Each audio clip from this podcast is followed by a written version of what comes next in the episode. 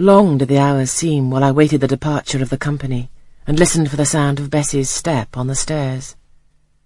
Sometimes she would come up in the interval to seek her thimble or her scissors, or perhaps to bring me something by way of supper, a bun or a cheesecake. Then she would sit on the bed while I ate it, and when I had finished, she would tuck the clothes round me, and twice she kissed me and said, Good night, Miss Jane. When thus gentle, Bessie seemed to me the best, prettiest, kindest being in the world, and I wished most intensely that she would always be so pleasant and amiable, and never push me about, or scold, or task me unreasonably, as she was too often wont to do.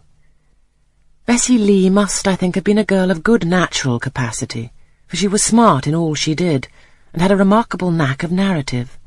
So, at least, I judged from the impression made on me by her nursery tales. She was pretty, too, if my recollections of her face and person are correct.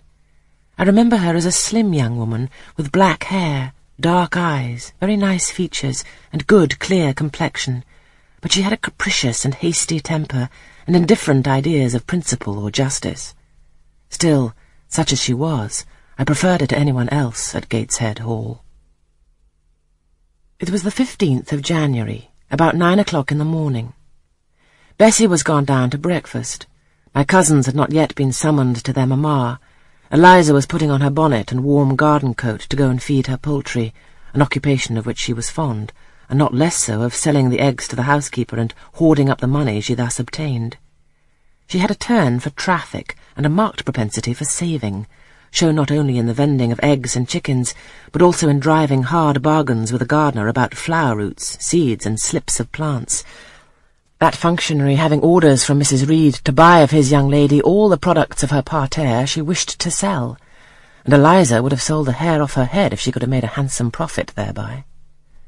As to her money, she first secreted it in odd corners, wrapped in a rag or an old curl paper.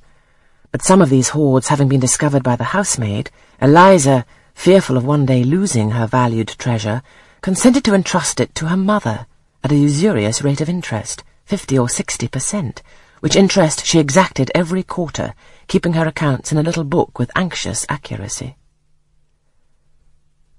Georgiana sat on a high stool, dressing her hair at the glass, and interweaving her curls with artificial flowers and faded feathers, of which she had found a store in a drawer in the attic.